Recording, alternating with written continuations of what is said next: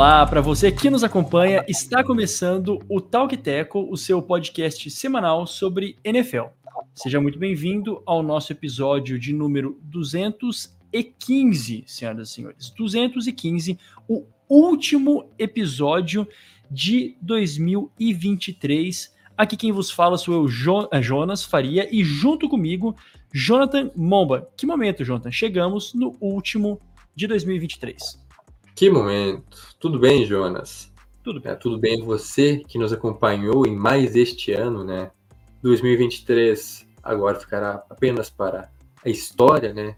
Na lembrança, o último episódio do ano, um dos últimos da temporada, temporada regular pelo menos, né? Que se encaminha, faltam apenas duas semanas para os playoffs, e é isso que a gente vai abordar aqui nesse episódio. Claro, falar sobre jogos do fim de semana, projetar algumas coisas, é, o que está acontecendo, né? O que é, falta acontecer, quem já está classificado, quem, quem ainda não se classificou, o que precisa fazer para se classificar. O podcast hoje vai ser basicamente isso, né? Informativo.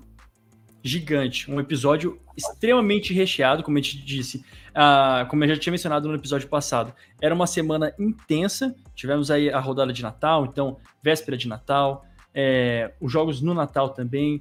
Então foi assim recheado e claro o maior dos jogos, assim, talvez do ano. Mas antes de chegar lá, Jonathan, qual é que é a ideia do Talk Teco? A ideia do Talk Teco é trazer os principais destaques da terra do futebol americano da Allegiant Air.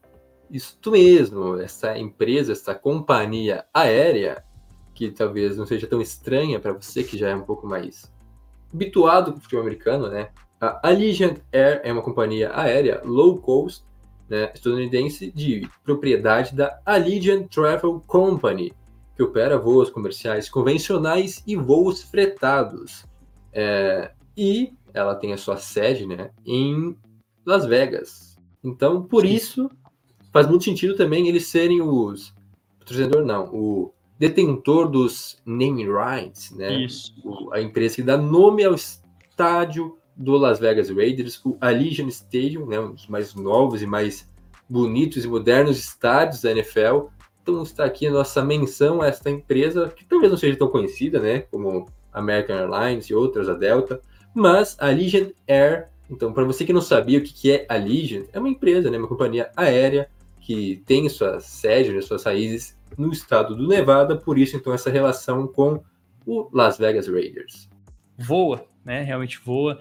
Ah, ali aquela região de, ah, de Nevada e também todo, todo o oeste, né? É uma das regiões mais ricas do, dos Estados Unidos. E falando isso porque a gente sabe, né? Esse, esse ano, a grande expectativa para o Super Bowl é, em Las Vegas, não é?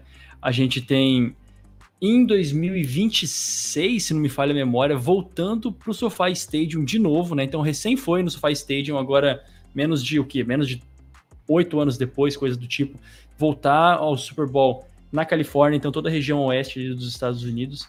E essas empresas é muito interessante quando a gente vai estudar assim, os naming rights dos, é, dos estádios, é, dos campos de futebol americano, é muito legal. E aí tá mais um caso é, do Allegiant Airlines que eu não fazia ideia que existia. Então, uma boa apuração de Jonathan Moore.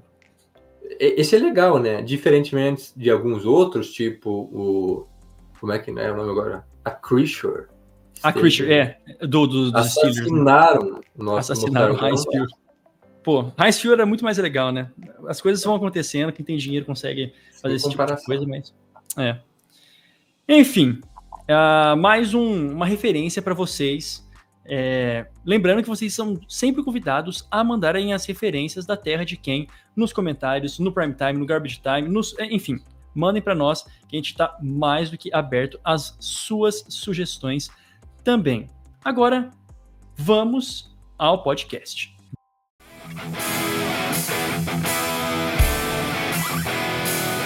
Começando o nosso primeiro bloco, Ravens em um jogo perfeito, senhoras e senhores. Assim, se não foi perfeito, foi praticamente perfeito, vencendo a equipe dos 49ers naquele que era o maior jogo, assim, talvez o jogo do ano. caiu exatamente assim, pelos scripts da NFL na noite de Natal. E tivemos nada mais, nada menos do que um 33 a 19 de domínio absoluto da equipe dos Ravens, que agora está com 12 vitórias e 3 derrotas, e os Niners com 11 vitórias e 4 derrotas. Eles entraram iguais nessa, nessa partida e foi a primeira vez né, em muito tempo que as duas melhores equipes da temporada regular se enfrentavam na semana 16 com os, uh, com os recordes iguais. Então, fazendo uma história longa, uma história curta, agora a gente fala sobre esse jogaço, Jonathan Mumba, e quais foram as suas impressões a respeito desse jogo. O jogo da temporada, né? Pelo menos era assim que a gente tratava antes de iniciar. É, muita coisa em jogo, como o Jonas já passou aqui, não vou repetir, mas eram os dois melhores times e dois fortes candidatos ao Super Bowl. O que a gente viu em campo, no início até é um pouco tumultuado, na verdade, onde os Ravens acabaram fazendo besteira primeiro, né? Aquele, aquele safety do Lamar Jackson com uma pequena ajudinha da zebra, vamos dizer assim. Mas depois dali, eu acho que os Ravens se encontraram na partida e foi basicamente um jogo perfeito do ataque e da defesa. Perfeito é muito forte, né? É, perfeito seria se não tivesse levado ponto, basicamente. Mas o, a, a, questão é que todo mundo jogou bem, todos os setores seja o ataque, com não só Lamar Jackson jogando bem, mas sim, ele é um dos grandes vencedores, digamos assim, desse confronto.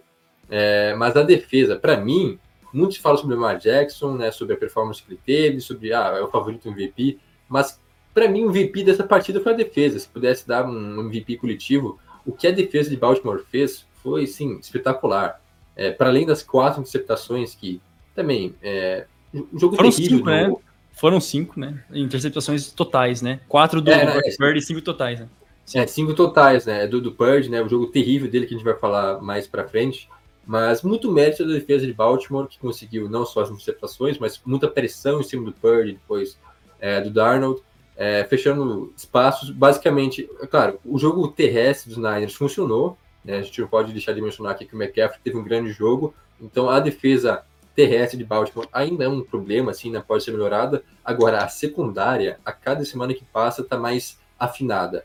É, Kyle Hamilton, um tremendo no estilo, a gente comentava sobre isso na, nas prévias do draft, um cara que caiu, acho que foi a 14 escolha, se não me engano, é, não entendi por que, até hoje, um cara com muita qualidade, o melhor safety da classe, e hoje um dos melhores safeties da liga, é excelente nessa secundária, não só ele, mas o Marlon Humphrey também teve um jogo espetacular. Então, há vários nomes que a gente poderia destacar né, da defesa é, dos Ravens, o Patrick Green também, um cara Totalmente. que. Né, o cérebro, o cara que, vamos dizer assim, liderou né, ali a defesa de Baltimore. Então, um jogo coletivo, defensivamente perfeito. Assim, é, doutrinaram o, o ataque dos Niners que parecia ser que ninguém tinha resposta, né? Para esse ataque de São Francisco, que vinha de seis vitórias seguidas, vinha atropelando adversários. Foi assim com Dallas, foi assim com é, Filadélfia enfrentou o Baltimore, que era para ser talvez o duelo mais difícil ainda nessa reta final, e não deu conta, né? Claro, o Brock Purdy sentiu muito né, desde o início, a primeira interceptação afetou um pouco ele já, e aí daí foi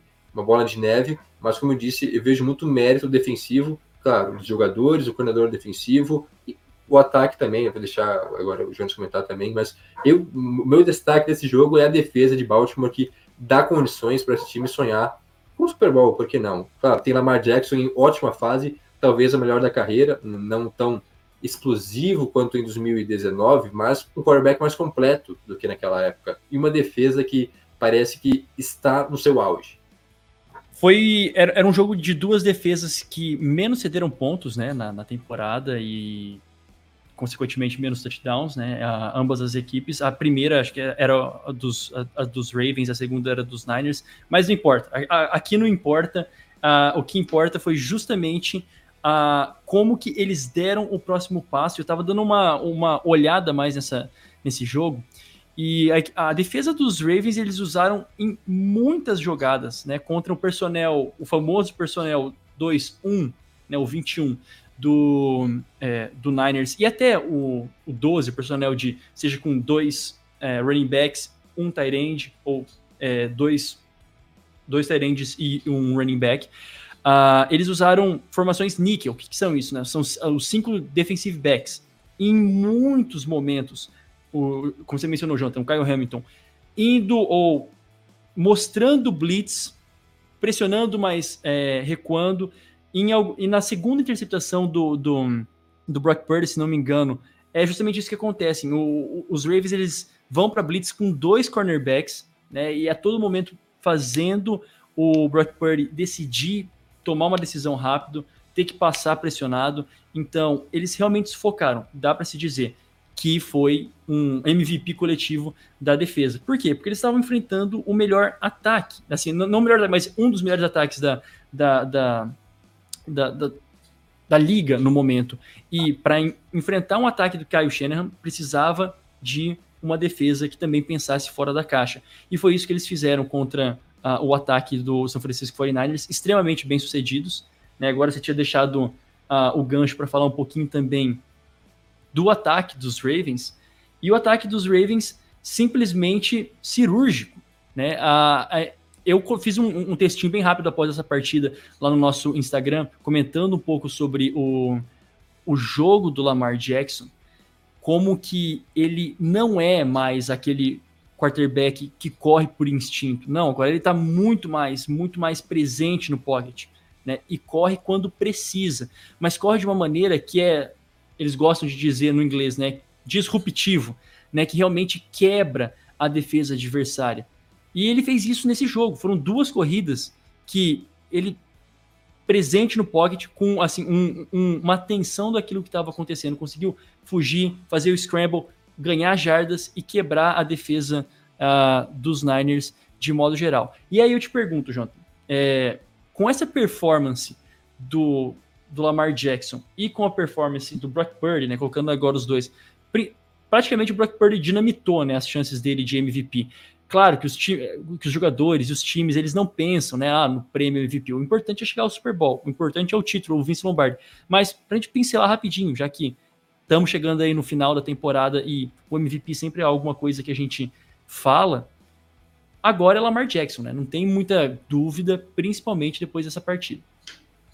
Acredito que vai ser, né? É, essa é a lógica. O, realmente, Brock Purdy, que era o favorito até a semana passada, lançou para o espaço as chances dele de ser Sim. MVP com essas quatro interceptações, é, apesar de que ele foi muito constante, né? Sim. Consistente, porém a situação pífia vai acabar manchando né, a, a temporada dele. É, já Lamar Jackson jogando muito bem, sendo talvez menos, como disse, dinâmico, né? Tem números. Claro que não é uma questão só de estatística. A gente sabe que para MVP, estatística importa muito, né? Mas o impacto do Lamar Jackson no time, né, em campo, é, é muito maior do que as estatísticas podem Sim. aparentar. Hum. É, e quanto a isso, só para completar, né, o do, do Lamar Jackson, além da mobilidade dele, que é um ponto forte, né, mais, o maior deles, eu acho impressionante a, a capacidade, né, a, a, noção de espaço é, campo que o Lamar Jackson tem. A questão de ficar no pocket, ele está procurando um recebedor livre, mas ele está atento, ele, ele dificilmente ele é sacado. Parece que tem um olho nas costas, né? Parece que tem um olho Exato. nas costas. E os Niners tem um tremendo pass rush. É, Nick Sim. Bosa, é, Chase Young, aí tem Green lá, tem Fred Warner, e por aí vai, né? Fora os DTs, então tem muito cara que poderia chegar nele e ele sempre estava atento. O cara chegava e ele dá um passo para o lado. E ele é muito liso, realmente, né? Em outra palavra, ele vai Sim. escapando aquela jogada lá. Parecia que seria um sec, perda de jardas, ele vai lá e avança 20, quase 30 jardas, correndo, cortando os defensores. É, para mim, a jogada da partida, né, ofensivamente, dos Ravens, porque foi lindo demais aquela jogada. É, só mostra, então, a inteligência, né, a perspicácia do Lamar Jackson em campo. E, para fechar a questão do MVP, Acho que vai ser ele, né, pela, pela lógica, porque querendo ou não, quem se, se, jogar, quem jogar melhor nessa reta final agora, e eu acho que se os Ravens terminarem como seed 1, como melhor campanha, deve ser dele o prêmio, mas para mim, por merecimento, por desempenho realmente em toda a temporada, jogo após jogo, esse MVP não teria como ser é, de outro jogador a não ser Christian McCaffrey. Porque sim, os Niners perderam e isso acaba ofuscando um pouco ele, mas ele não jogou mal. Como não. disse, a defesa dos Ravens não tinha uma resposta para ele. No segundo tempo, ele apareceu menos por quê? Porque os Niners estavam muito atrás do placar e precisavam passar a bola. Né? E aí, querendo ou não, não tinha mais tempo para correr. Mas ele teve quase 100 jardas, teve um touchdown, mais um touchdown, e a campanha do touchdown, né? O, o primeiro dos Niners, é totalmente do McCaffrey. ele consegue uma tremenda corrida de 30, 40 jardas do nada, uma jogada que parecia morta. Depois do touchdown também, ele é agarrado na linha de 3 jardas e faz força, puxa o defensor nas pernas a, até a end zone. Então, é impressionante como ele joga e pela constância do jogador, é, ninguém impacta mais seu time, tem números melhores que o Christian McCaffrey. Mas, como eu disse, né, ele não é quarterback, ele não é o cara que vai aparecer no final, né, com, com os louros, ele carrega o piano, como a gente sempre fala dos running backs, então eu imagino que termine com o Lamar Jackson, a não ser que ele tenha um jogo pífio, né, nessas duas semanas agora, estilo o Brock Purdy, mas o McCaffrey é o MVP, vamos dizer assim, honorário, um cara que merece para a temporada que ele vem tendo, porque, porque é um ano onde os quarterbacks nenhum se destacou tanto assim. Lamar Jackson, como disse, jogou muito bem, mas tem o que ele 19 passes para touchdown, até touchdowns terrestres, teve apenas 5 de pega Jalen Hurts, 15, Josh Allen, 13 touchdowns correndo com a bola. Então, ele não foi um cara tão pontuador, ele foi mais coletivo, realmente entregando para o seu running back, lançando para os seus recebedores. É... E, claro, a defesa também faz muito bem seu trabalho, é a defesa que menos soma pontos, então os Ravens não precisam marcar 30 pontos por jogo para vencer, tanto que a estatística é essa, né? Quando o Baltimore marca 20 mais pontos, está 12-1 na temporada. Eles perderam apenas um jogo quando marcaram mais de 20 pontos, o que mostra o excelente trabalho da defesa, né? Claro, o coletivo, mas a defesa também que consegue limitar seus adversários, na maioria das vezes, a 10, 15 pontos. Antes de a gente passar para o próximo assunto, né? Esse é um jogo que. É, a última questão que eu gostaria de fazer, e já coloco aqui também as minhas impressões. Muda a sua cabeça, a tua percepção a respeito dos Niners pela derrota como foi, ou eles ainda são o melhor time da NFC? Como você enxerga isso? Porque para mim não muda, né? Para mim eles ainda vão se encontrar no Super Bowl. Na minha cabeça, eles ainda vão se encontrar no Super Bowl. Da NFC, sim, é o melhor time ainda. Até porque os Eagles voltaram a vencer, mas ainda tem alguns poréns que não foram resolvidos. Ainda não sinto tanta confiança assim em Filadélfia, apesar de achar que, para mim, esse é meu palpite de final de conferência, né? Continua sendo Niners e Eagles, mas o melhor time da NFL, né? Até que se prove o contrário, a gente corre um grande risco em afirmar isso aqui nesse podcast mas o melhor time da NFL hoje são os Ravens, que estão até um pouco abaixo desse hype, né? Porque a gente falava muito de São Francisco, de Filadélfia, é, mais NFC até, né? Do que a própria FC. Mas os Ravens são um excelente time, como disse, um time completo, que fez um jogo basicamente perfeito no jogo mais importante da temporada, né? Quando todo mundo, os Estados Unidos inteiro, parou para assistir, eles foram lá e deram um show. Então, eu acho que Baltimore merece muito respeito. E é, apesar de sim, tem Kansas City na conferência, que a gente vai falar tá jogando mal e tal, ainda tem Mahomes, é candidato a título, mas hoje o time a ser batido na FC são os Ravens, não é, não é os Chiefs. Totalmente, né? Totalmente jogando fora de casa, como jogou lá em Santa Clara, né? E para a equipe dos Niners, ainda, como você disse, melhor para mim, melhores da NFC. É, de certa forma, eles vão ter muito vídeo para assistir, né? Esse era o momento para errar, digamos, né? Para tomar um choque de realidade e eu tenho medo do que pode vir daí. Eu realmente tenho medo do que os Niners podem tirar disso, né, desse choque de realidade. É, porque tá lá, ficou escancarado. Como eu disse aqui, a forma como a defesa jogou, eles talvez mostraram um caminho das pedras para conter. Né, o Christian McCaffrey, ele não foi mal, mas foi contido de certa forma, que deu a oportunidade é, do ataque se sobressair. Uma fórmula ali se constrói, mas o material que Kyle Shanahan e companhia tem para mudar para os playoffs é gigantesco, né, Jonathan? Então, é também muito interessante do que pode vir aí pela frente, e eu particularmente tenho medo, né? Tenho medo do monstro que eles criaram é, depois dessa derrota. Bom, e por falar em, é, em derrota, a gente continua aqui uh, os nossos assuntos nesse primeiro bloco. A gente, com certeza, quando falar das prévias, a gente vai voltar também em Niners e, e, e Ravens, mas senhoras e senhores. Alerta de fraude. Aqui, sensacionalístico. Sensacional, vamos botar aí. Sensacionalista. Uh, Cowboys perderam novamente e a pergunta fica: é hora de se preocupar? A gente que elogiou tanto o Dallas Cowboys, é, a gente precisa também mencionar os Dolphins, que venceram um jogo, o jogo mais importante deles nessa temporada. Né? Os Dolphins realmente mostraram que são capazes né, de vencer um time que vai estar tá nos playoffs.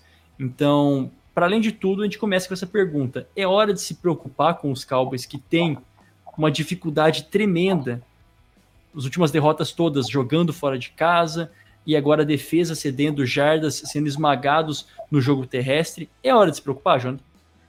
Quanto a Miami, vem ser um jogo mais importante da temporada até aqui. Porque até cada semana vai ser o jogo mais importante da temporada, né? Deles agora em diante. Vai ser bem interessante acompanhar essa reta final é, de Miami. Agora, voltando à pergunta dos Cowboys, eu acho que tem muitas razões para se preocupar. É, é um pouco exagerada essa manchete? É, é sim. Mas a questão é, os Cowboys que vinham com tudo, né, depois daquela vitória contra os Eagles, parecia ser um time que poderia assim bater de frente com qualquer um. Aí tem essa derrota esmagadora contra Buffalo, agora essa nova derrota contra os Dolphins, que foi mais acirrado o jogo, foi pau a pau, porém perderam novamente e o problema é tá aí, né, jogar fora de casa, porque é, Dallas está 3-5 jogando longe de seus domínios, jogando como visitante, e tá 7-0 como mandante, né? Então, jogando lá em Arlington, é, cara, é atropelo em geral, vence todos os jogos, é, 30, quase 40 pontos. Agora, quando joga fora de casa, é outro time. Só venceu é, equipes que estão fora da briga, né? Que são eliminadas dos playoffs, basicamente. E quando tem um jogo difícil, um adversário, né? É, de alto nível, acaba cedendo. E isso é um problema porque, do jeito que a coisa está se encaminhando, provavelmente, possivelmente, Dallas jogará fora de casa nos playoffs. Né? A não ser que aconteça alguma reviravolta, os Eagles percam a divisão.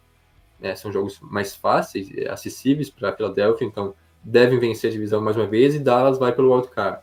Logo, vai ter um jogo fora de casa, o que hoje parece muito problemático. Vai ser contra o campeão da NFC Sul, vai, possivelmente os Bucks, mas do jeito que os Bucks estão jogando nas últimas semanas, eu não sei não, cara. Estão é, jogando muito bem e, como disse, Dallas fora de casa não consegue encontrar, não consegue atuar da mesma forma. Então pode ser um grande problema porque, de fato, a defesa contra o jogo terrestre não consegue melhorar. É um problema que já vem desde o início da temporada. Tony Pollard não consegue repetir os, as façanhas da última temporada. É, nesse jogo aí, então, como disse, é, não só a defesa contra o jogo terrestre, mas a, a defesa no geral não foi muito bem, né? E contra times de elite, digamos assim, ataques de elite como Dolphins, contra Bills, tem sofrido. Contra os Niners, já lá no início da temporada, mas também ataques de elite, o time toma muito ponto. A defesa não consegue parar, não consegue reagir a isso, é um touchdown após o outro, basicamente, e aí o ataque não dá conta de correr atrás. Então, é muito preocupante, como disse, mais pela parte da defesa, que não mostra uma evolução, é, quando, quando enfrenta um time mais forte, não consegue reagir, o ataque também tem esses problemas, mas eu acho que Dak Prescott a gente pode eximir da culpa, né? Porque depois de ser, a gente comentar que talvez pudesse ser o problema nesse ataque Sim. lá no início, vem jogando muito bem, apesar da derrota, ele teve uma, uma atuação sólida mais uma vez, com excelente drive, né? O último quarto foi muito bom, o drive que empatou o jogo, né?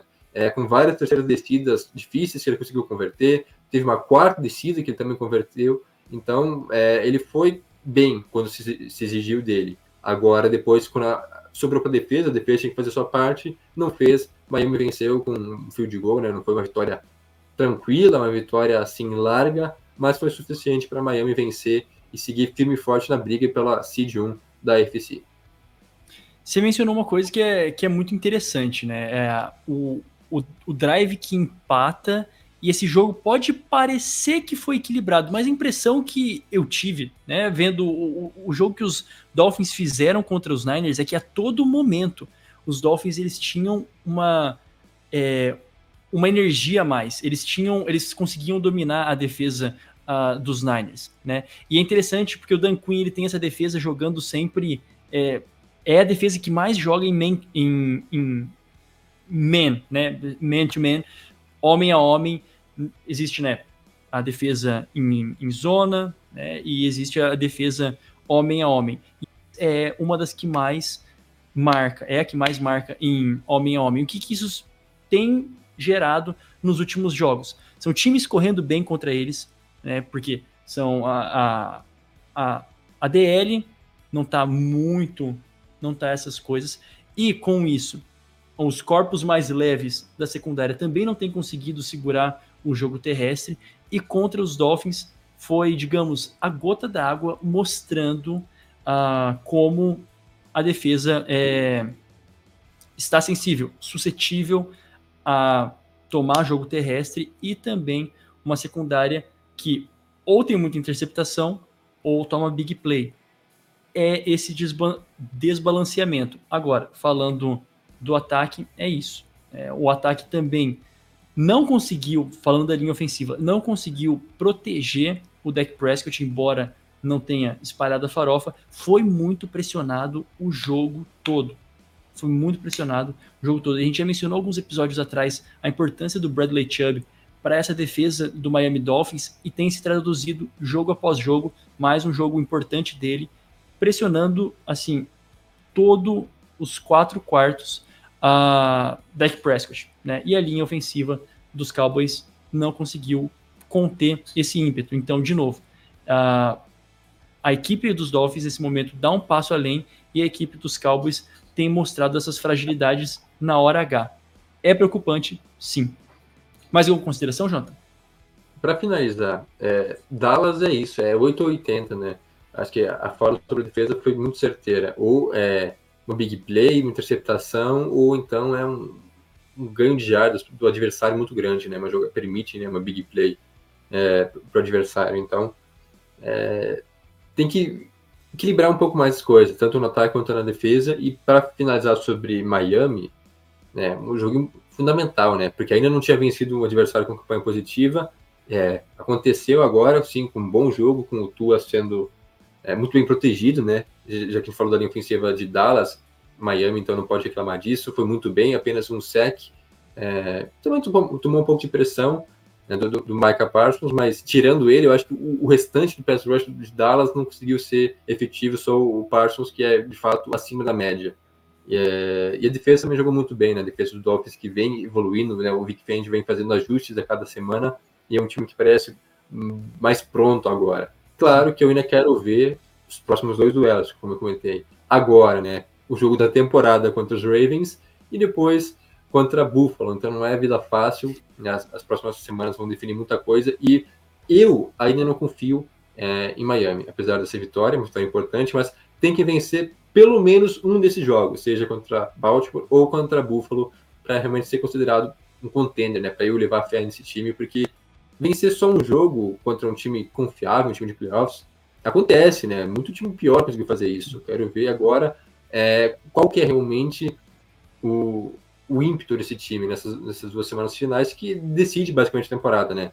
É, agora contra os Ravens, que vale a seed 1, né? Se vencerem, consegue é, tirar a seed 1 de Baltimore, mas se perder, corre o risco de até perder a divisão, né? Dependendo da, da, se, se Buffalo vencer, na última semana tem um duelo direto, então é um duelo assim, fundamental que vai decidir basicamente toda a temporada até aqui, né? De Miami em um único, um único jogo, então também jogaço. Exato. E falando pela parte dos uh, pela parte dos Cowboys, eles pegam os Lions nessa nessa semana, no sábado, e o último jogo contra os Commanders, esse jogo lá em uh, em Washington. Então, o jogo contra os Lions, melhor para eles, jogo em casa, né? Eles perderam esses últimos, as últimas duas partidas contra os Bills eh, em Buffalo, contra os Dolphins em Miami agora eles finalmente voltam para casa, tá? Aquela oportunidade de vencerem de novo. A gente está falando de um outro duelo importantíssimo contra os Lions. Quem diria, os Lions, se bobear, conseguem até a seed 1, né? Aí com algumas coisas que podem acontecer, estão na briga pela seed 1. Vamos falar dos Lions é, logo mais, porém, não é vida fácil. E agora são mais duas semaninhas que os Cowboys têm para ajeitar a casa. Rapidinho ainda no primeiro bloco, é, Jaguars. Jaguars, senhoras e senhores, decepcionante, né? Assim, foi algo que a gente não imaginava que poderia implodir da forma como está implodindo. Não sei nem se é essa a palavra, mas já é a quarta derrota. Com e o que é mais preocupante, com o Trevor Lawrence não aparecendo, né? Não dando o próximo passo no sentido de o top tier, né? A primeira prateleira dos quarterbacks ou até mesmo, não precisa nem citar liga, da conferência, vamos falar da conferência. A pergunta também, pode, por mais que seja sensacionalista, né? Jacksonville Jaguars é uma farsa?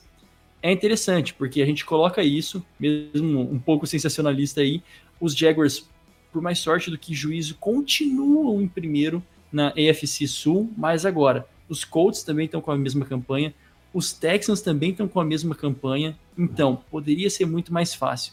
Só que os, Jag os Jaguars se colocaram no buraco desnecessário e agora flertam com ficar fora dos playoffs. Existe uma possibilidade real disso acontecer, mas ainda é difícil, né? Eu acho que é, Jacksonville tem muita sorte nesse caso, né? Porque vão ser dois jogos fáceis agora, né? Contra, contra, contra os Panthers e depois os Titans. E faz favor, né? Se perder um desses jogos, aí esquece. O time tem que ficar fora dos playoffs mesmo. É, mas a questão é, eu acho que não é nem tão sensacionalista assim, cara. De fato, Jacksonville é fraudulento. Porque esse time aí enganou muito, se criou uma expectativa em cima e não tá passando confiança. São quatro derrotas seguidas. Começou né, com aquela derrota para Cincinnati, né? O primeiro grande jogo do Browning, até compreensível, aconteceu muita coisa, foi um jogo né, mano a mano, terminou é, uma, menos de uma posse de diferença. Sim. Aí vem a derrota para Browns, Browns, né, com seu quarterback reserva, com o Flaco, que fez um grande jogo, né, mas era um jogo para ter vencido, e aí dois atropelos, né, contra Baltimore em horário nobre, Jacksonville não conseguiu ser competitivo, e agora essa derrota contra os Bucks acho que foi o, o cúmulo, assim, a, é a gota d'água, porque realmente não, não, teve chance, cara, é, foi um time muito melhor no ataque e na defesa, né, no caso Tampa Bay, é, não dando muito espaço, o Lawrence não conseguiu evoluir, muitos turnovers nas últimas semanas, né? Basicamente todo o jogo, um, dois turnovers. É, e eu que nas prévias colocava, né? É, nas prévias da temporada, imaginando que o Lawrence poderia ter um ano semelhante ao que foi o Jalen Hurts em Filadélfia no ano passado, daquele passo além na sua carreira, evoluir o seu jogo. E isso não aconteceu, muitos problemas, como eu disse é, não tem conseguido fazer a diferença. O início da temporada foi bom, né? No geral, o ataque dos Jaguars, mas agora já não funciona da mesma forma. O jogo terrestre também já não encaixa da, mesma forma. É, tanto que nesse jogo o Etienne teve pouco, também teve pouco uso, mas não conseguiu nenhuma corrida boa. O Lawrence, que foi o principal corredor do time, teve 29 jardas, então ficou muito dependente do jogo aéreo. E aí sim, muitos problemas, mais interpretações para o Sunshine. Então, é, não sei se chegaram ao fundo do poço, né? Meio forte dizer isso, mas essas quatro derrotas têm um peso muito grande. Porque a gente, até três, talvez duas semanas atrás, três semanas atrás, a gente colocava os Jaguars na briga pela Seed 1. Tava aí na disputa com Ravens, com Dolphins, que a gente acabou de falar, porque tinha chances. Tava 8-3, agora o time tá 8-7, com a mesma campanha dos seus rivais, tendo a possibilidade de nem se classificar, ou então de acabar indo por, pelo wildcard, né? Não vencer a divisão. Então é preocupante sim. É, não consigo confiar muito nesse time. É um time que, hoje, baseado no que a gente vê, mesmo que vença esses últimos dois jogos, né, contra Carolina e contra Tennessee, é um time que deve para os playoffs a passeio. Porque venceu no, no ano passado os Chargers, uma grande vi vitória de virada, né? Mas não mudou nada, basicamente, em relação àquele time. E, e foi um grande jogo, né? Não que o time tenha, seja tudo aquilo que foi, mas teve um jogo acima da média, excepcional naquela situação, naquela circunstância dos playoffs. Então, hoje eu não consigo confiar nesse time dos Jaguars. E como eu disse, é, acho que vai ser um mero coadjuvante em playoffs. Deve se classificar. Ainda acho que vence a divisão por conta desses. Só depende de si, de se vencer esses dois adversários mais fáceis. Termina em primeiro na divisão. Mas ser competitivo em alto nível ainda é um ponto que os Jaguars não conseguiram alcançar. Muito bem colocado. É, assim, não tem muito uh, o, o que com não tem muito o que acrescentar nessa situação dos, dos Jaguars no momento. É só que o contexto é importante. Eles foram, brigaram pela seed 1 num dado momento dessa temporada, como você mencionou, né, Jonathan? E da for terminar da forma que está, é uma regressão, né? É uma regressão aquilo que o time apresentou até no, no, no ano passado. É claro, tiveram.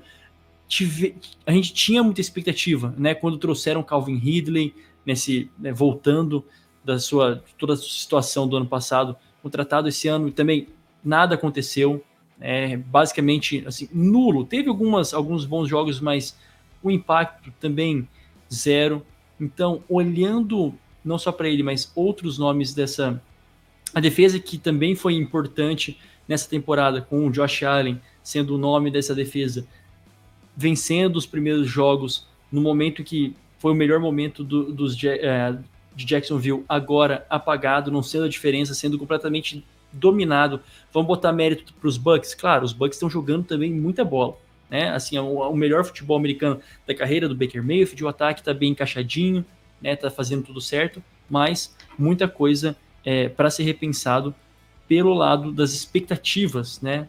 Do o que era para ser o Jacksonville Jaguars nesse ano, dentro de uma divisão, vamos lá, poderia ser mais difícil, tende a se tornar mais difícil com todo mundo saudável no ano que vem, né?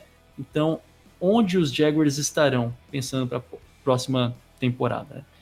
É esse é o questionamento. Muito bem, agora avançados no nosso episódio, vamos para o momento merchan, o último momento merchan de 2023. Não chorem, cara, os ouvintes, não chorem, vocês que nos acompanham, mas se inscrevam. Inscrevam-se no nosso canal do YouTube, se você ainda não é inscrito, inscreva-se no Talk Tackle, uh, no YouTube e também nos siga no Instagram e no X, as nossas duas uh, redes sociais onde a gente produz nossos conteúdos. Claro, pelo Instagram nós também temos o Threads, facinho de seguir, só entrar lá no nosso perfil. E todos estes links, todos estes acessos, você consegue encontrar no, na descrição desse episódio. Basta, basta clicar nos links na descrição desse episódio. E por falar em episódio, a gente sempre lembra que você pode nos escutar onde você quiser. Se você está nos escutando pelo Spotify, saiba que nós estamos também no, uh, no Apple Music, no Apple Podcasts, perdão. Nós estamos em todas as plataformas de áudio, no Stitcher, no Orelo e no Orelo. Se você puder baixar o Orelo e nos escutar por lá também, você nos ajuda sem pagar nada. Você nos ajuda financeiramente sem pagar nada quando você nos escuta por este aplicativo, o nosso parceiro Orelo. E claro, se você quer participar conosco dos episódios das nossas lives, você é mais que convidado a ativar as notificações lá no YouTube. A gente sempre responde as perguntas antes, responde as perguntas depois do nosso da nossa gravação. Então, você é mais que convidado a estar conosco todas as semanas. Segundo bloco, começando falando de coisa boa, hein? Acabou a espera, né? A espera acabou, os Lions venceram a divisão pela primeira vez em 30 anos. Nenhum de nós éramos nascidos na última vez que o Lions conseguiram esta proeza. Nenhum de nós éramos nascidos, agora estou falando com 80% de certeza, né? É, quando Lions e Browns tiveram mais de 10 vitórias numa temporada. Também outro feito histórico, outra estatística combinada.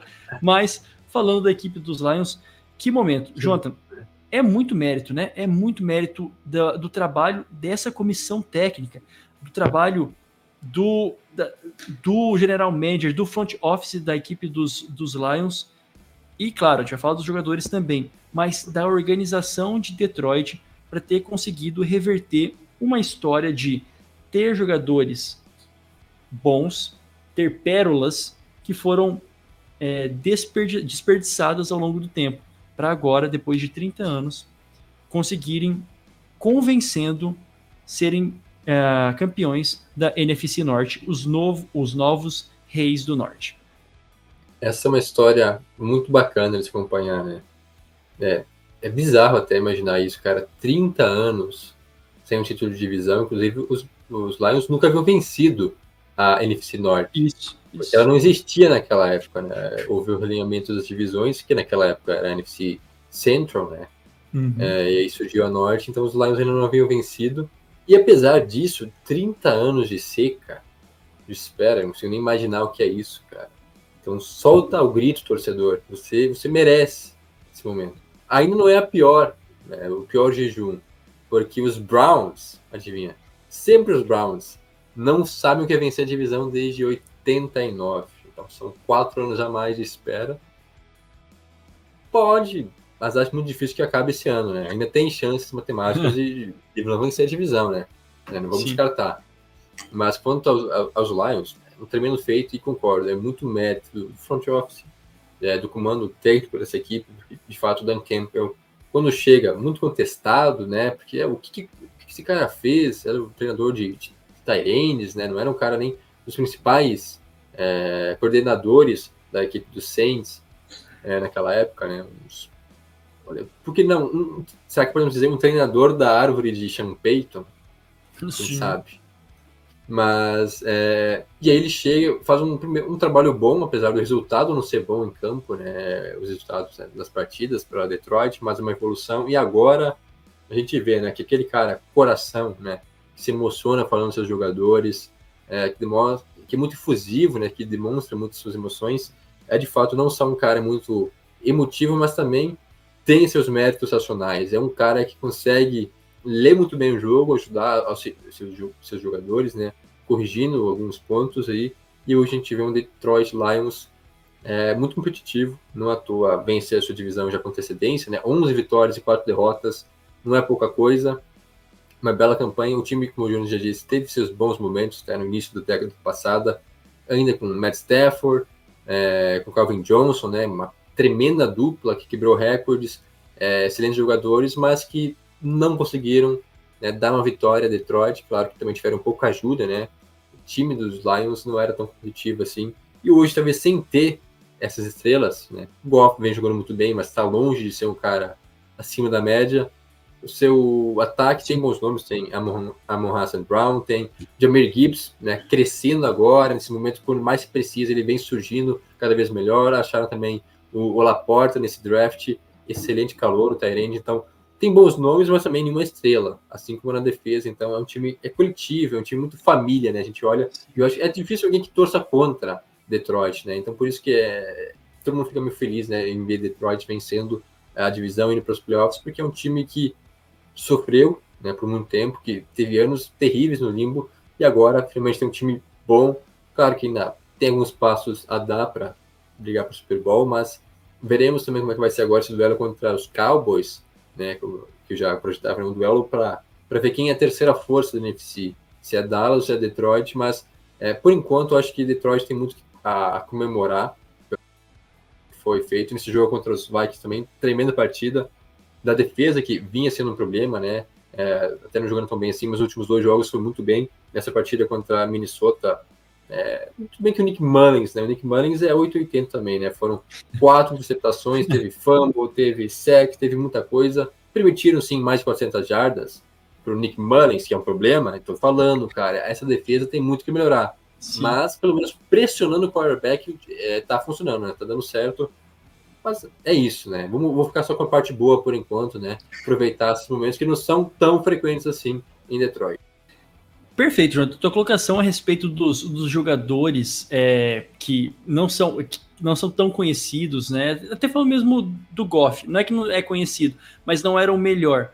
Foi encontrado numa situação de basicamente sendo chutado, né? De uh, saindo pelas, pela, pelas, pelas portas do, dos fundos dos Rams. Mas as outras peças, né? Tirando esses que vieram dos, do draft, que foram pensados, é, escolhidos a dedo, dá para se dizer que os componentes desse elenco, e esse é o mérito dos, dos uh, Lions, foi ter feito eles é, jogarem no seu maior nível, né? Conseguirem extrair o máximo de jogadores que não são as estrelas da liga, não são os mais badalados. Né? E aqui, até mencionando, por exemplo, Josh Reynolds, que é um dos uh, wide receivers dos Lions, junto com o Khalif Raymond, são outros uh, wide receivers que vieram, assim, de graça para a equipe dos, uh, dos Lions. O John Cominsky, defensive end, também outro que está sendo importante. Outras, outros nomes na equipe dos Lions que uh, funcionam no coletivo. Né? E méritos do. Quem você disse? Quem você disse? Okvara, né? O sim, Romeu. sim. E, e, e, isso é mérito do Brad Holmes, né? Junto com o Dan Campbell, a gente falando do Brad Holmes, que é o, o GM de, de colocar todos esses nomes juntos e colocar um técnico capaz de motivar todos esses jogadores, de conduzir eles de uma forma que é, mude a cultura do time. E se para essa temporada a gente já viu, eles conseguiram mudar a cultura do time, é, há duas temporadas, há três temporadas atrás, né? Lembrando o que, que foi os Lions em 2021, quando o Campbell assumiu, foram quartos na divisão, foram os últimos com três vitórias e 13 derrotas, uma vitória. Ano passado melhorou, nove vitórias, oito derrotas. Agora, 11 vitórias e quatro derrotas, né? Podendo ainda melhorar esse esse uh, esse recorde. Mas são três anos de um trabalho muito certeiro, de um trabalho muito focado, né? Mexendo as devidas peças. Super Bowl esse ano é difícil, né? Porque, como eu já disse, tem uma, um, é, um buraco claro ainda na defesa. Mas a boa notícia é: os Lions são um time, uma realidade. Né? Não, não é mais um hype, não é mais um e se, é uma realidade. E o hype, nesse caso, se pagou, né? A gente pagou, pagou. era um dos times mais hypados nessa temporada, né? Pra, a, a gente, inclusive, acho que a gente, os dois apostamos né, nos Lions Sim. nessa divisão. Né? Então a gente acertou nessa. É, mas quanto a isso, é, é, passo a passo, né? Vamos com calma também. A gente está falando dos Lions. Os Lions nunca chegaram ao Super Bowl. Então acho que isso. o torcedor pode estar empolgado e tal, mas acho que ele tem consciência disso. Então o, o, primeiro passo é vencer um jogo em playoffs, que também não acontece há tanto tempo assim. Acho que foi, não, foi 91 a última vitória, né? Não foi nem foi. aquela temporada. Tipo, nos anos 90 a última vitória em playoffs de Detroit. Então, se vencer um jogo de, de wildcard que seja, acho que já é um grande passo né, para esse time até para mostrar que ele realmente chegou para ficar. Agora você imagina para finalizar, atualmente Rams e Lions. Rams e Lions seria uma baita de uma história se isso se concretizasse. Pode acontecer, hein? Eu estaria lá, não, não literalmente, né, mas eu adoraria ver esse, essa partida, né, um reencontro de Matthew Stafford uh, contra os Lions, um reencontro de uh, Jared Goff contra o Sean McVay, seria interessantíssimo essa partida. E, e tem boas possibilidades, né, é, de se acontecer, porque hoje, Detroit, claro, como disse, tem chance de brigar pela Seed 1, né, tá em aberto, mas é mais provável que termine em terceiro, até porque tem Cowboys, Vikings, jogos difíceis pela frente ainda, e os Rams, se continuarem desse jeito, devem terminar na Seed 6, então logo a gente tem boas chances a gente ter um Lions e Rams em wildcard, que aí sim, além de ser dois, dois times bem interessantes, né, Uh, o Rams, a gente comentou, vem crescendo nessa reta final, vem jogando muito bem. Imagina só todo esse contexto né, de Stafford e Goff com seus ex-times, toda aquela troca polêmica naquela época, que deu muito certo para os dois, na verdade. Né? Os Rams ganharam o Super Bowl e Detroit, como a gente disse, está encontrando o seu caminho agora, né, o caminho das vitórias, depois de anos complicados, anos né, turbulentos, até mesmo com o Stafford. Agora o time está muito mais estável. E falando em surpresas, mais um assunto aqui nesse nosso episódio. A Mari Cooper brilhou numa grande vitória dos Browns. E não só brilhou, mas foi um jogo histórico, né, Jota? Foi um jogo histórico pelos números que o Amari Cooper conseguiu colocar. E só para você ter noção, 265 jardas, senhoras e senhores. Tem ataque, muitos ataques na liga, o ataque todo, que não faz 265 jardas numa partida. O Amari Cooper chegou lá e com toda humildade, além de ter batido o recorde da franquia, com toda humildade, colocou isso graças a Joe Flacco. Ele é verdadeiro, é óbvio, né? graças a Joe Flacco e o que falar também de Joe Flacco. Né? Se a gente está falando de Amari Cooper que bateu esse recorde, que momento para ele bater esse recorde jogando com Joe Flacco, que é um absurdo, né? É, assim, é um, é um, fenômeno à parte nessas últimas partidas, o que ele tem feito para a equipe dos Browns 10-5, né? jogando muito, um momento que nem se lembra dos males que passaram com os outros uh, quarterbacks, que foram outros três quarterbacks, né? Começaram é, nessa, é, nessa temporada pelos Browns, e os Browns, com o Joe Flacco, o quarto quarterback, conseguiu fazer a Mari Cooper bater o recorde da franquia para 265 jardas. Fala aí, Jonathan. Loucura. Essa acho que foi a performance da semana, né? É, espetacular. 11 recepções, 265 jardas, dois touchdowns. Ele tinha apenas três na temporada inteira, né? Teve mais dois só nesse jogo, então melhorou bem. E já passou de 1.200 jardas, né? Então, uma grande temporada do, do Amari Cooper, e, e é isso que é impressionante, né? Porque foram quatro quarterbacks diferentes. Deshaun Watson já não tava aquelas coisas. Aí tem PJ Walker, foi só um jogo. Mas é, o Dorian é, Thompson também. Então, ele conseguiu produzir com todos eles. Agora, com o Flaco, ele deve estar feliz da vida, cara. Porque é, até foi pegar os números aqui. Os últimos três jogos foram é, muito bons, né? Foram uma evolução, 77 jardas, o último foram 109 e agora 265, né? Vamos ver se vai continuar aumentando essa, essa marca aí. Acho que não, né?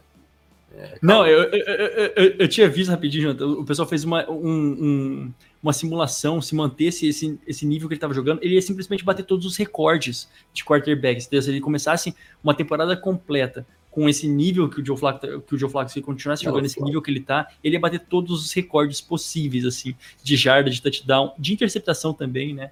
Então seria uma coisa muito louca. O, o Flacco, cara, é impressionante. E, e, eu tava vendo ele, eu, na hora me veio um negócio em mente assim. O Flaco é tipo um novo James Winston. Não, não, é um velho, um velho, um velho, né? Vamos lá, eu entendi, um novo, mas bem velho. Um, um novo Winston, é, mas é, velho, né? Tá, sim, sim. Um deles é novo, né? Já são dois sim. veteranos, né? Inclusive o Flaco ele tá quase nos seus 40 anos. Tava, cara, tipo um mês atrás ele tava essa hora ele tava em casa, no sofá de casa, assistindo os jogos, né? Ouvindo a gente. Sim. Não estava nem treinando, quer dizer, talvez treinando por conta própria, assim, né? Mas não estava nenhum time. E agora é titular nos Browns, vencendo jogos, tendo números impressionantes, né? Terceiro jogo seguido com mais de 300 jardas, né? Mais que 368 nesse, 3 TDs, duas interceptações, sempre tem esse combo, né? É, tem que ter o equilíbrio aí, né? TDs, interceptações do Flaco. E ele se junta, olha, essa estatística aqui, cara, coisas que só o Browns consegue fazer o Flaco se torna o segundo quarterback na história da franquia de Cleveland a ter três jogos consecutivos para mais de 300 jardas. O segundo. Sabe quem é o outro quarterback? Eu estaria Baker Mayfield, sei lá. Não, Mayfield não, não conseguiu essa proeza. Ah, Josh McCown. Lembra Toma, dele? A lenda. Josh, claro que sim. É, é isso, cara. Quarterbacks medianos. Né? Inclusive, né, ele foi demitido esse dia, não foi? Demitido, esses dias não, ele foi demitido lá do, dos Panthers, não era ele que foi junto na. Se não me engano, era ele que era o técnico de quarterbacks, assistente de quarterbacks. É, ele, né? é, ele se meteu nessa enrascada aí, né? É, enfim, enfim, continua. É, mas isso, isso, lá em 2015 ele conseguiu esse, esse feito, né, com, com os Browns, que já não estava bem em 2015 também, vamos falar a verdade. Mas é, é isso. E o Flávio conseguiu não sei se é uma sobrevida na carreira dele, mas tá, tem que aproveitar esse momento, cara. As coisas estão dando certo, parece que ele voltou a jogar bem, como na época é, do auge dele nos Ravens, inclusive, isso é interessante, cara. Porque ele tá jogando bem, tá brilhando no rival de divisão. Ele é ídolo, né, em Baltimore, venceu um Super Bowl e tudo. É, e agora não vai ter um confronto direto, a princípio, né, não se enfrentam mais, a não ser um hipotético confronto de playoffs. Porque não? Eu não acho nem tão absurdo assim imaginar Cleveland vencendo um jogo em pós-temporada. Cara, e, é... E, cara, é muito possível que se, se Cleveland termina na seed 5, é, e os Ravens terminam com a seed 1, imaginamos que eles conseguem, conseguem a bye na seed 1, Cleveland vence o seu confronto de wildcard contra o campeão da AFC Sul, temos um duelo entre Baltimore e Cleveland no, no divisional. E aí, imagina só, o Flaco encontrando seu ex-time. É, cara, mais um duelo sensacional de playoffs né, que pode acontecer. É muito doido, é muito doido. Realmente encaixou como, como uma luva nesse ataque e é legal para assim, para quem é Joe Flacco, né?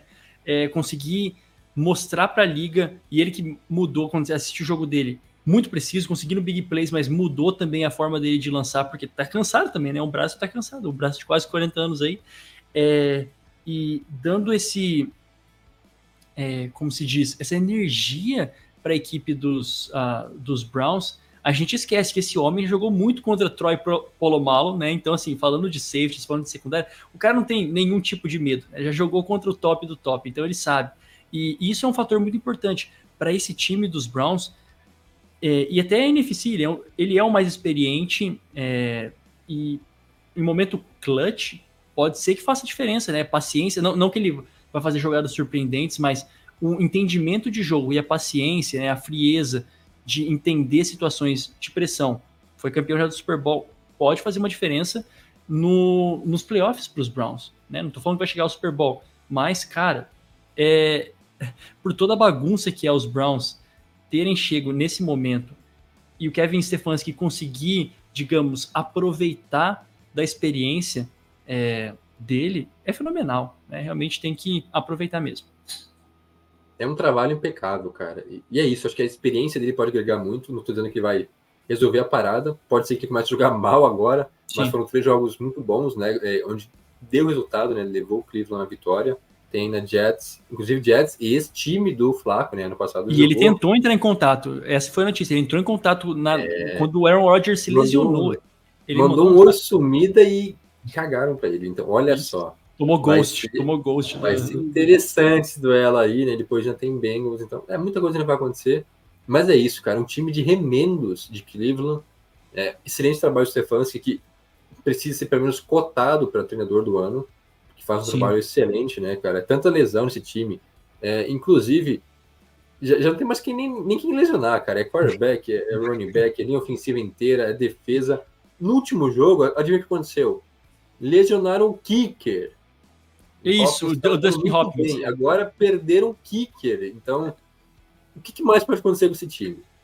É, é exatamente isso, cara. Então, é, tão melhores, inclusive, e é, esse é o gancho, tá? Então, Mari Cooper fazendo um jogo histórico, Joe Flacco jogando fino, com todo esse, com todo esse remendo, embora com uma boa defesa, a gente já disse, mas com esse remendo que esse time está se virando nos 30, melhores do que Kansas City Chiefs, sim, melhores, né? Tem um recorde melhor que Kansas City Chiefs. E a, a epígrafe da semana, a frase da semana aí, vamos colocar o que o Travis Kelsey disse, né? Não só sou não é, não sou só eu que estou jogando mal. É, desculpa, né? Deixa eu colocar. Não sou só eu que estou jogando mal. É, o time todo, nós fazemos isso como um time. É, é uma tradução meio livre aí, mas ele não está falando que o time todo está jogando mal, mas ao mesmo tempo está também falando que o time todo está jogando mal. É, o que está acontecendo com os Chiefs, não é senhoras e senhores? Não é culpa da Taylor ou é? Vale o questionamento. Mas o que está acontecendo com a equipe do Kansas City Chiefs que não vai jogar, é, não vai ter bye, né, perdeu essa chance contra um Raiders que, assim, histórico, né? Primeira vez em 23 anos que um time vence um jogo sem completar um passe depois do primeiro quarto. Isso foi Las Vegas Raiders e isso foi Kansas City Chiefs, não sendo capaz de vencer um jogo como esse. Que doideira. É isso, né? E agora, sendo pontual, né? Direto a, ao assunto. Vão reclamar do que agora? Drop de recebedor? Zebra que não marcou falta? Sei, é culpa de quem? Ou a gente pode afirmar que o Mahomes não tem jogado bem nessas últimas semanas. Que, de fato, não que esteja mal também, né? Ele ainda é o Mahomes, é o melhor quarterback da liga. Só que a gente tem que admitir que o cara é uma temporada mediana do Mahomes.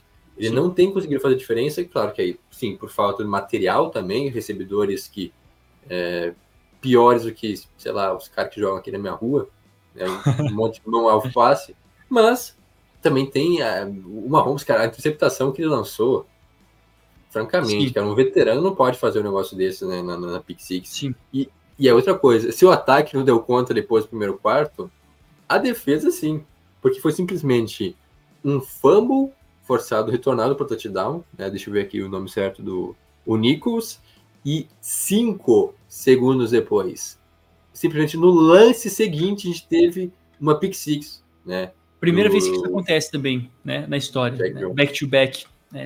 Duas pontuações seguidas, né? É, dois touchdowns defensivos.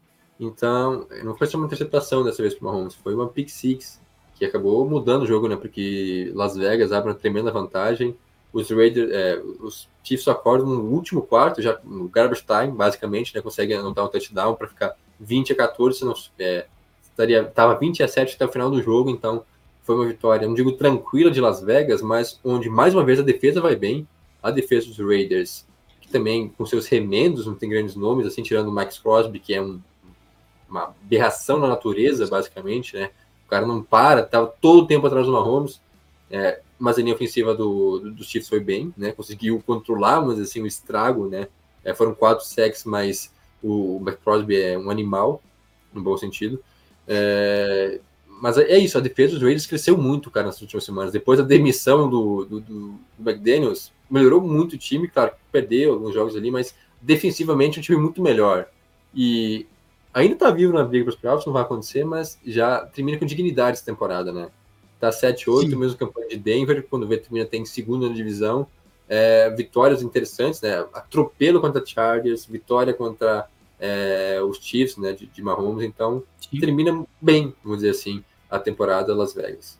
Termina com energia, né? O Anthony Pierce realmente conseguiu colocar vida nesse time, a gente sabe que, quer dizer, a gente não sabe qual vão ser as decisões de front office para a próxima temporada, mas Anthony Pierce, assim, dignamente vai continuar lá nesse time, se quiser, ou vai ser olhado com mais respeito também é, como técnico e por toda a liga, mas coloca uma, é, uma energia mesmo, né? Coloca uma vida nessa, nessa, nessa equipe do, dos, uh, dos Raiders que estava simplesmente perdida, né? Simplesmente com um, um vestiário rachado, né? com um vestiário que não, não se portava mais, não tinha nenhum tipo de é, compromisso com o time. Então, sim, os Raiders conseguiram dar um ótimo presente, ótimo, né? Um ótimo presente de Natal para os Chiefs nessa noite, é, nesse, nessa rodada né, do dia 25, que amarga né, a vida aí da, de Kansas City, com muita coisa para ser repensada e com pouco tempo para ser resolvido. É uma temporada típica em que eles vão precisar, precisar jogar sim fora de casa. Vai ser interessante ver do que eles são realmente feitos, né? Numa temporada tão atípica uh, ah, para essa equipe de Kansas City. E, por falar do que eles são feitos. Vamos falar da prévia da semana 17. E claro, a gente vai mencionar aqui também a equipe do Kansas City Chiefs, dos Raiders, mas vamos dar um pulinho nesta penúltima semana, senhoras e senhores, da temporada regular. O Jonathan já falou dos Browns, já falou de Joe Flacco.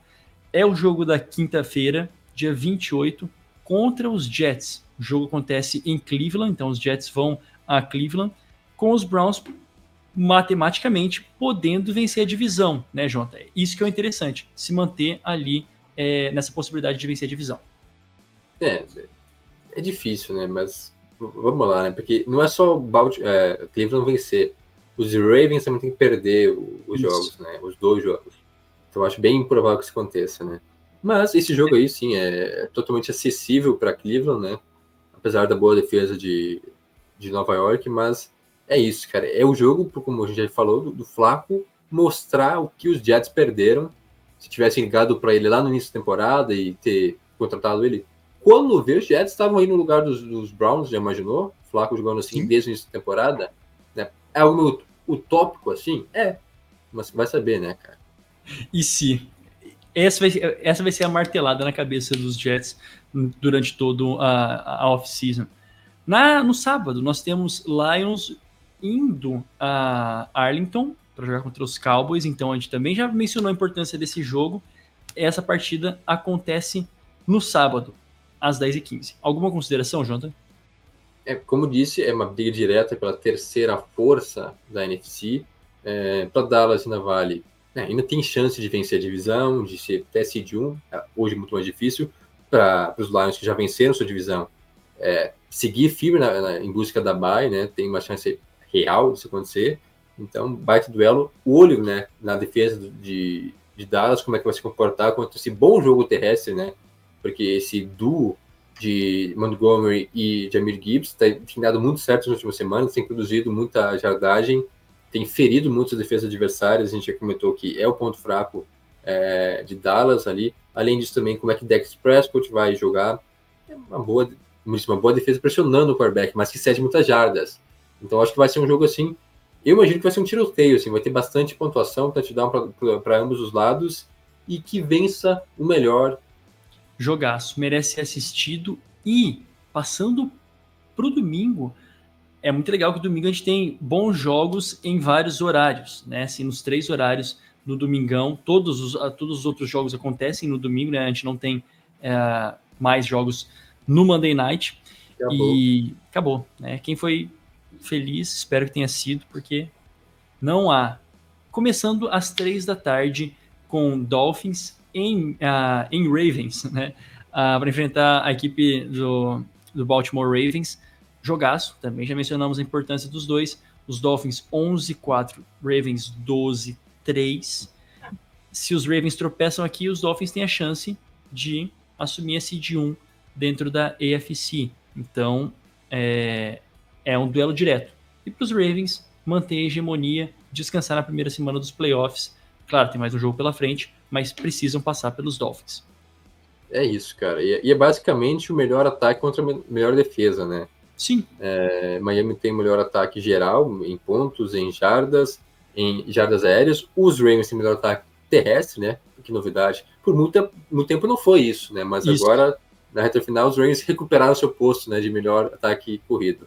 E tem a defesa que menos toma pontos, né? 16,3 por jogo, enquanto que Miami faz 30 pontos, né? Quase 31 por jogo. Então, não digo que vai ser um ataque contra a defesa, mas é isso. É o que predominará a melhor defesa ou o melhor ataque da liga.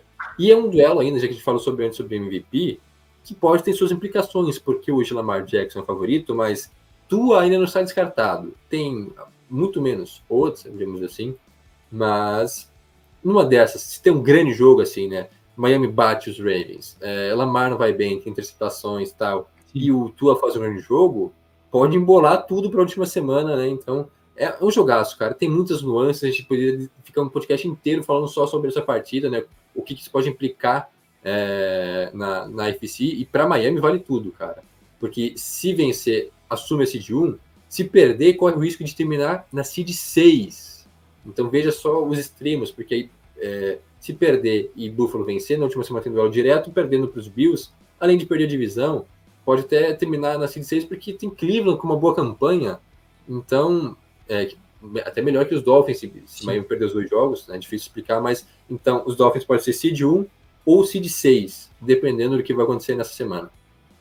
Isso é uma loucura. Já que você falou dos Bills, a gente menciona também mais esse jogo do, uh, do horário das três da tarde. Depois, Jonathan, você pode mencionar aí uh, o próximo jogo que você quer dar o destaque, mas Bills e Patriots. Os Bills estão ali com nove vitórias e seis derrotas, os Patriots com quatro. Esse é o ponto, 4 e 11 para os Patriots. É, jogaram a, a temporada para o espaço, com certeza, depois de vencerem os Broncos perderam as suas chances, assim, muito Quem difícil. diria, né? É, cara, que Vencer loucura. o jogo e estragar a temporada. Basicamente isso, venceram o jogo, eles estavam fazendo a temporada perfeita para ir atrás de um outro quarterback no draft do ano que vem. A princípio não vai ser isso que vai acontecer, porque agora eles têm a quarta, a, a quarta escolha no próximo draft, mas obrigação dos Bills tem serem aproveitar o bom momento, aproveitar o time encaixadinho e vencerem a equipe dos Patriots, que nunca é jogo fácil, né? Lembrando, os Bills são um dos maiores fregueses aí do, dos Patriots e não importa como, não importa quando. Né? Sempre tem a, a, a proeza de perder para os Patriots, mas é obrigação.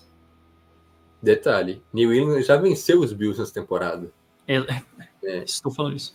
Exatamente. Então, é difícil que vença os dois jogos, né? E, apesar de que os Bills passaram um sufoco contra os Chargers que ninguém imaginava, né? Venceram só no final e os Chargers vinham arrasados depois de Loucura. 60 pontos. Não, é, é, porque os Chargers também demitiram o técnico, né? Então a gente sabe desse poder de, assim, esse injeção de ânimo que existe quando você o demite o técnico. Exato. Eles voltaram vivos. Voltaram mesmo com, como é, o Stick? Easton, Easton, Easton Stick. Que coisa, cara. Que, foi um jogo muito legal. Ai, é, cara. Numa semana se enfrenta o Easton Stick, na outra se enfrenta o Bailey Zapp. É o Zap Zap. É, é a chance. Não, é isso, cara. Não nos decepcione. Não nos decepcione. Não, não eu tô torcendo para uma vitória dos Bills aí. É, quer dizer, não quero torcer contra os Dolphins, né? Tem motivos pessoais ali. Mas foi muito interessante a divisão em aberto na última semana, né? Duelo direto entre Bills e Dolphins. Só, só para ver o circo pegar fogo mesmo, né, cara? Porque como eu não torço para nenhum dos dois, eu, eu quero ver entretenimento. Eu quero ver treta. Total. Então, Total é isso, cara. E, e, quanto aos Patriots, se complicaram muito, né? Rapidamente aqui falando sobre draft, seed 4 agora, é, atrás de Washington e de Arizona, que sei lá se vão perder mais um, é, ganhar mais um jogo, porque assim, nessa semana Washington enfrenta os Niners, enquanto que os Cardinals enfrentam Philadelphia. Eu não consigo imaginar nenhum dos dois vencendo agora. Então, pode ser que os Patriots realmente tenham se complicado muito, pelo menos para se a ideia era solucionar, sei lá, Caleb Williams ou Drake May, que são os melhores prospectos. Hoje eu acho difícil imaginar um desses dois chegando assim de quatro.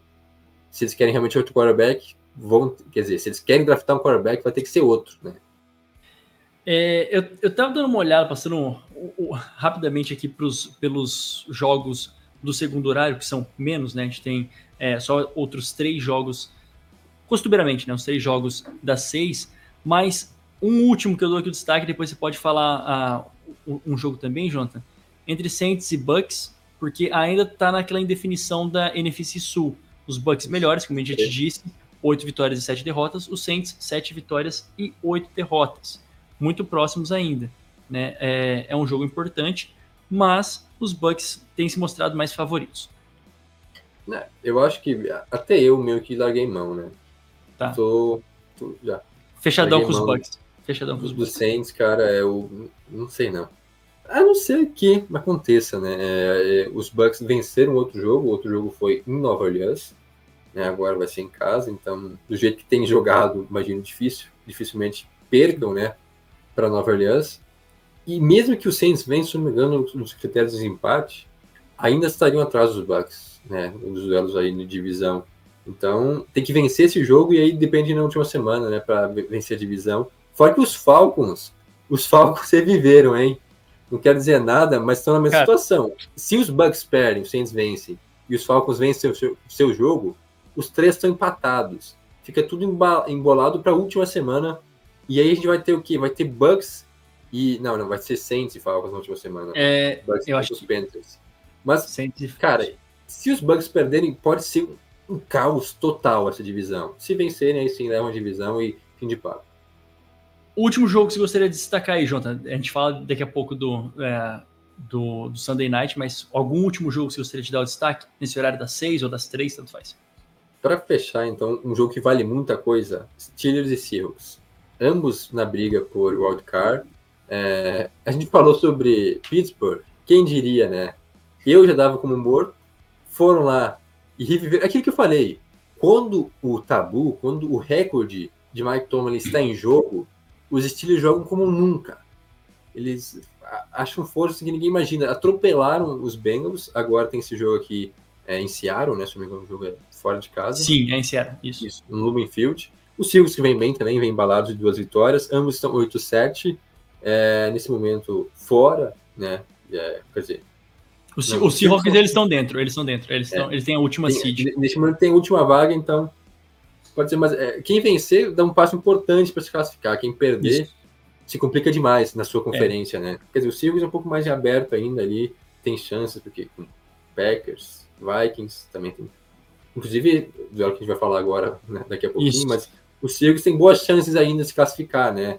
É, então, os Steelers não, os Steelers têm a obrigação de vencer esse jogo, né? Queiram ou não, para sonhar ainda com uma vaga em playoffs.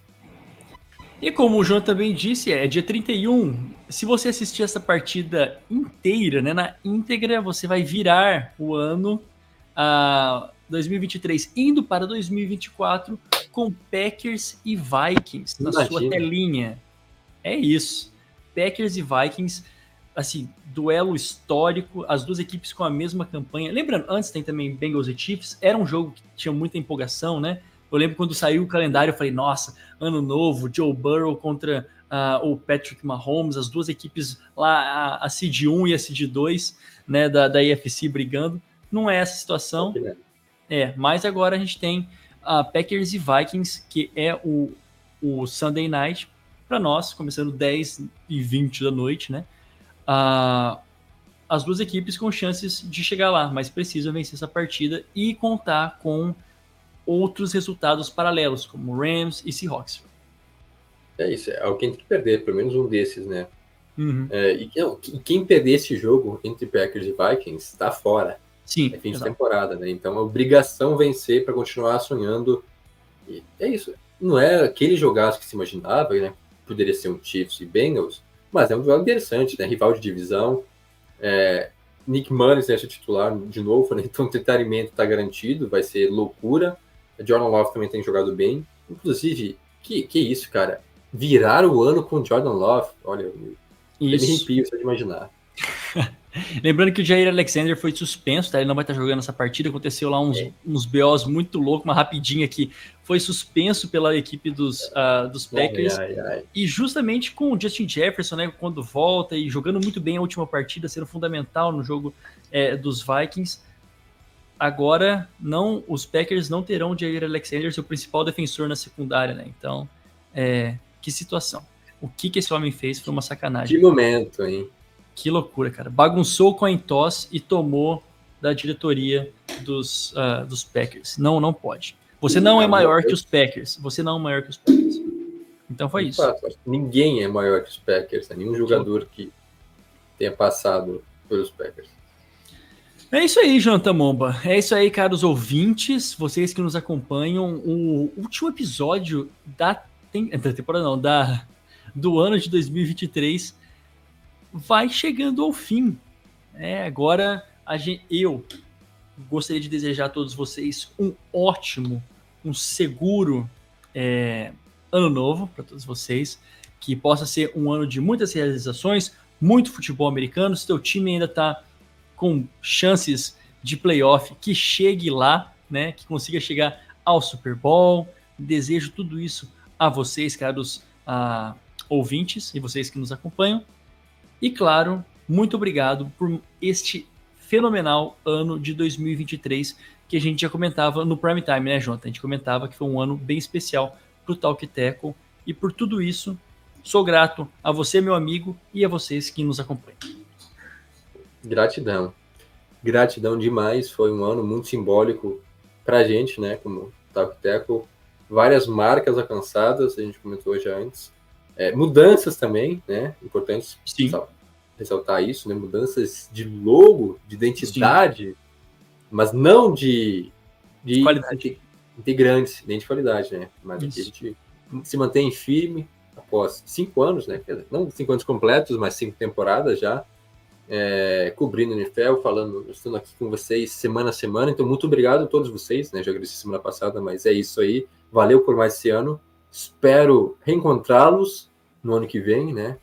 Tenhamos mais muitos podcasts do Talk Tackle para falar, né? Tá aqui debatendo, falando algumas bobagens também. Peço desculpa por qualquer coisa que eu tenha dito e você não tenha concordado, mas lamento essa minha opinião, então faz parte. E para finalizar, já que viralizou, a, as páginas de fofoca só falam disso, né? Na mensagem da semana passada. Um feliz ano novo para todo mundo para você que tem namorado ou namorada e para você que está solteiro, porque no Natal é uma coisa com família. O ano novo, a virada, é impressionante, cara. Para o solteiro, acho que é a pior época do ano, porque todo mundo lá é, postando assim: ah, eu sei mais um ano com você, meu amor, o melhor presente de 2023 e por aí vai, cara. É lindo, é lindo. Mas para quem está sozinho, é muito chato. Então termino assim. Feliz ano novo para todo mundo. Beijos no coração. E é isso aí. Sejam mais tolerantes em 2024. Ai, Jesus amado.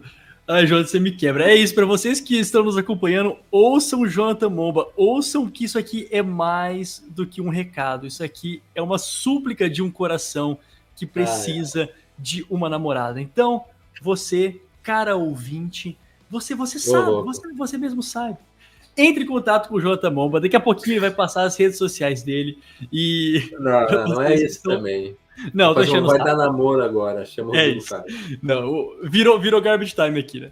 Não, é isso. Calma, calma. De modo geral, um feliz ano novo para todos vocês que nos acompanham, seja solteiro ou bem acompanhado, namorando, casado, fã de futebol americano. Um feliz ano novo. O Talk Teco vai ficando por aqui. E não se esqueça de nos seguir no Instagram e no X, arroba Talkteco nas duas redes sociais, e no nosso Facebook, que é facebook.com.br Talkteco. Siga os nossos perfis pessoais, o meu arroba Jonas Faria no Instagram, Jonas Faria Underline no Twitter, e o seu, João Tamomba. Este é o momento que todos estão esperando. É não. É não. É, não, se, se coloca toda uma pressão em cima, como se fosse grande coisa esses momentos, né? Mas é isso aí, é arroba Jonathan Momba, caso você se importe com isso, né?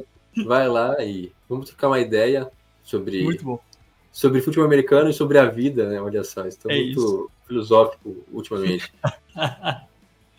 Mais uma vez, muito obrigado a você que nos acompanhou até agora. A gente volta no próximo ano com mais um episódio do Talk Teco NFL. Tchau, tchau.